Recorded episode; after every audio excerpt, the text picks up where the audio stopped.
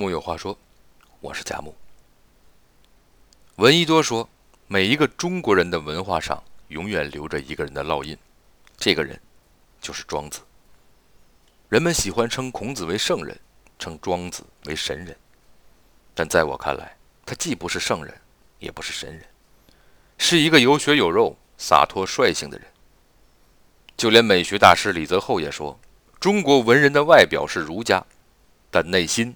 永远是庄子。庄子的洒脱，不是将死不动的教条，而是充满诙谐的寓言故事；不是照葫芦画瓢的苦思，而是天马行空的想象。他的一生，不是一尊目光涣散的冰冷神像，而是有歌有哭的情，有情义，有酒有肉，有悲欢。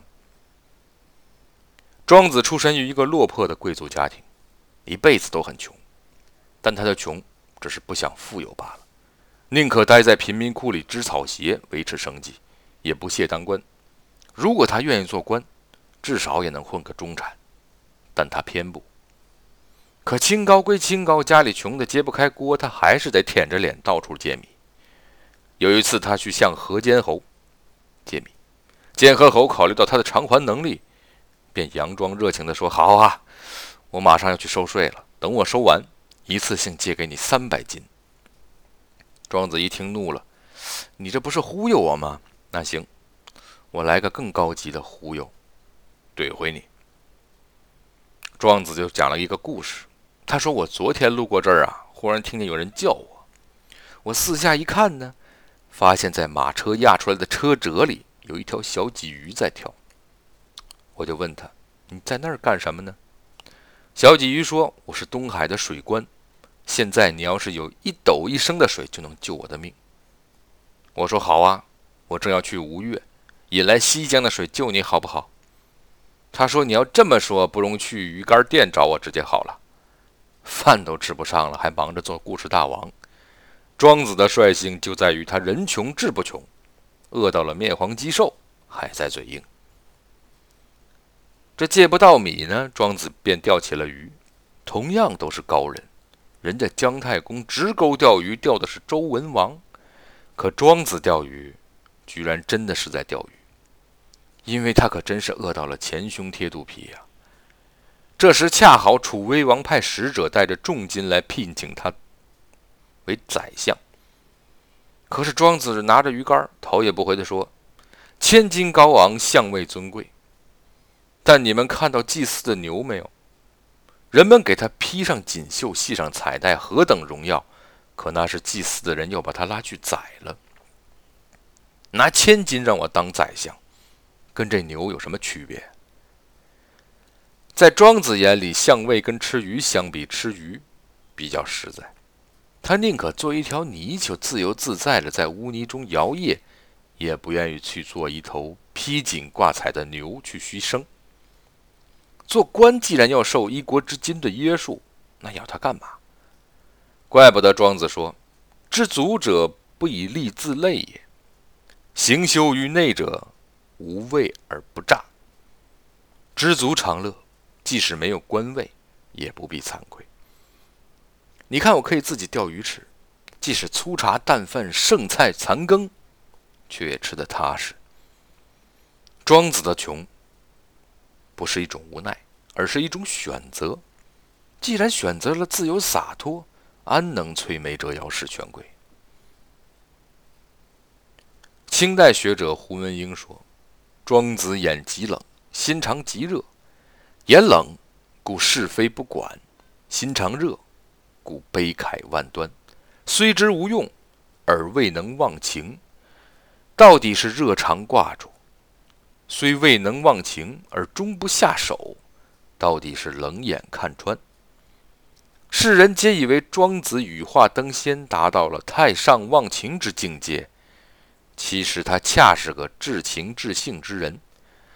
喜则高歌，悲则痛哭，才是庄子的本色。只不过他比别人容易看得开罢了。庄子一生朋友很少。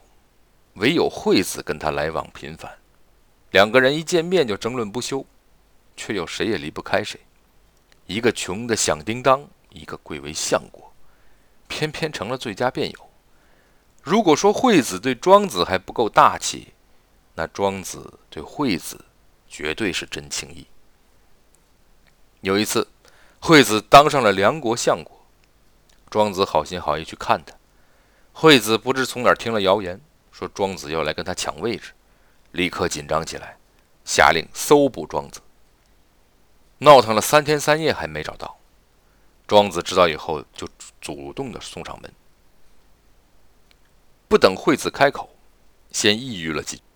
庄子说：“南方有一种鸟，叫燕雏，从南海飞往北海，不是梧桐它不吸，不是饱满的果实它不吃，不是甘甜的泉水它不喝。有一天，一只鹞鹰得了一只死老鼠，正好燕雏飞过上空。”这鹞鹰紧张极了，以为烟虫要来跟他抢食，对烟雏叫道：“下，你走开！今天你要拿梁国相位来吓我吗？”听完了庄子这番话，惠子惭愧不已。其实惠子一直都不懂庄子。庄子说：“鱼真快乐。”惠子便问：“子非鱼，安知鱼之乐？”惠子说。大户无用。庄子反驳：“无用方为大用。”庄子妻死，鼓盆而歌。惠子则问：“你不哭就罢了，还鼓盆而歌？”庄子说：“刚开始我也痛哭过，后来想到四时有序，生死由命，他已嫣然自在地躺在天地之间，所以不必再嗷嗷痛哭。”其实，庄子与惠子的友谊的基础是辩论，他们都把彼此视为生命中为数不多且不容小觑的辩论对手，在有趣的辩论里，时常感到一种棋逢对手的快感。所以后来，当庄子经过惠子的墓地时，内心悲痛无比，说：“自从先生去世，我都不知道和谁辩论了，就像钟子期死，俞伯牙摔琴一样。”知音少，弦断有谁听？对真性情的庄子而言，所谓名利不过粪土；而对于一辈子都跟他争辩的惠子，却视为至交。庄子说：“妾有大觉而后知此其大梦也。”当人在梦中，是不知道自己在做梦的；只有真正清醒的人才知道。人生不过一场大梦，所以李白在《春夜宴饮》中忽然发出了“浮生若梦，为欢几何”的感慨。苏东坡泛舟赤壁，悠然感慨：“人生如梦，世事一场大梦，人生几度秋凉。”而作为人生大梦的先觉者，庄子并没有太多伤感，反倒常常做起大梦来。梦想自己是鲲，渴望自己是鹏。有一次突然做了个梦，梦见自己变成一只栩栩如生的蝴蝶，翩翩于花丛之中。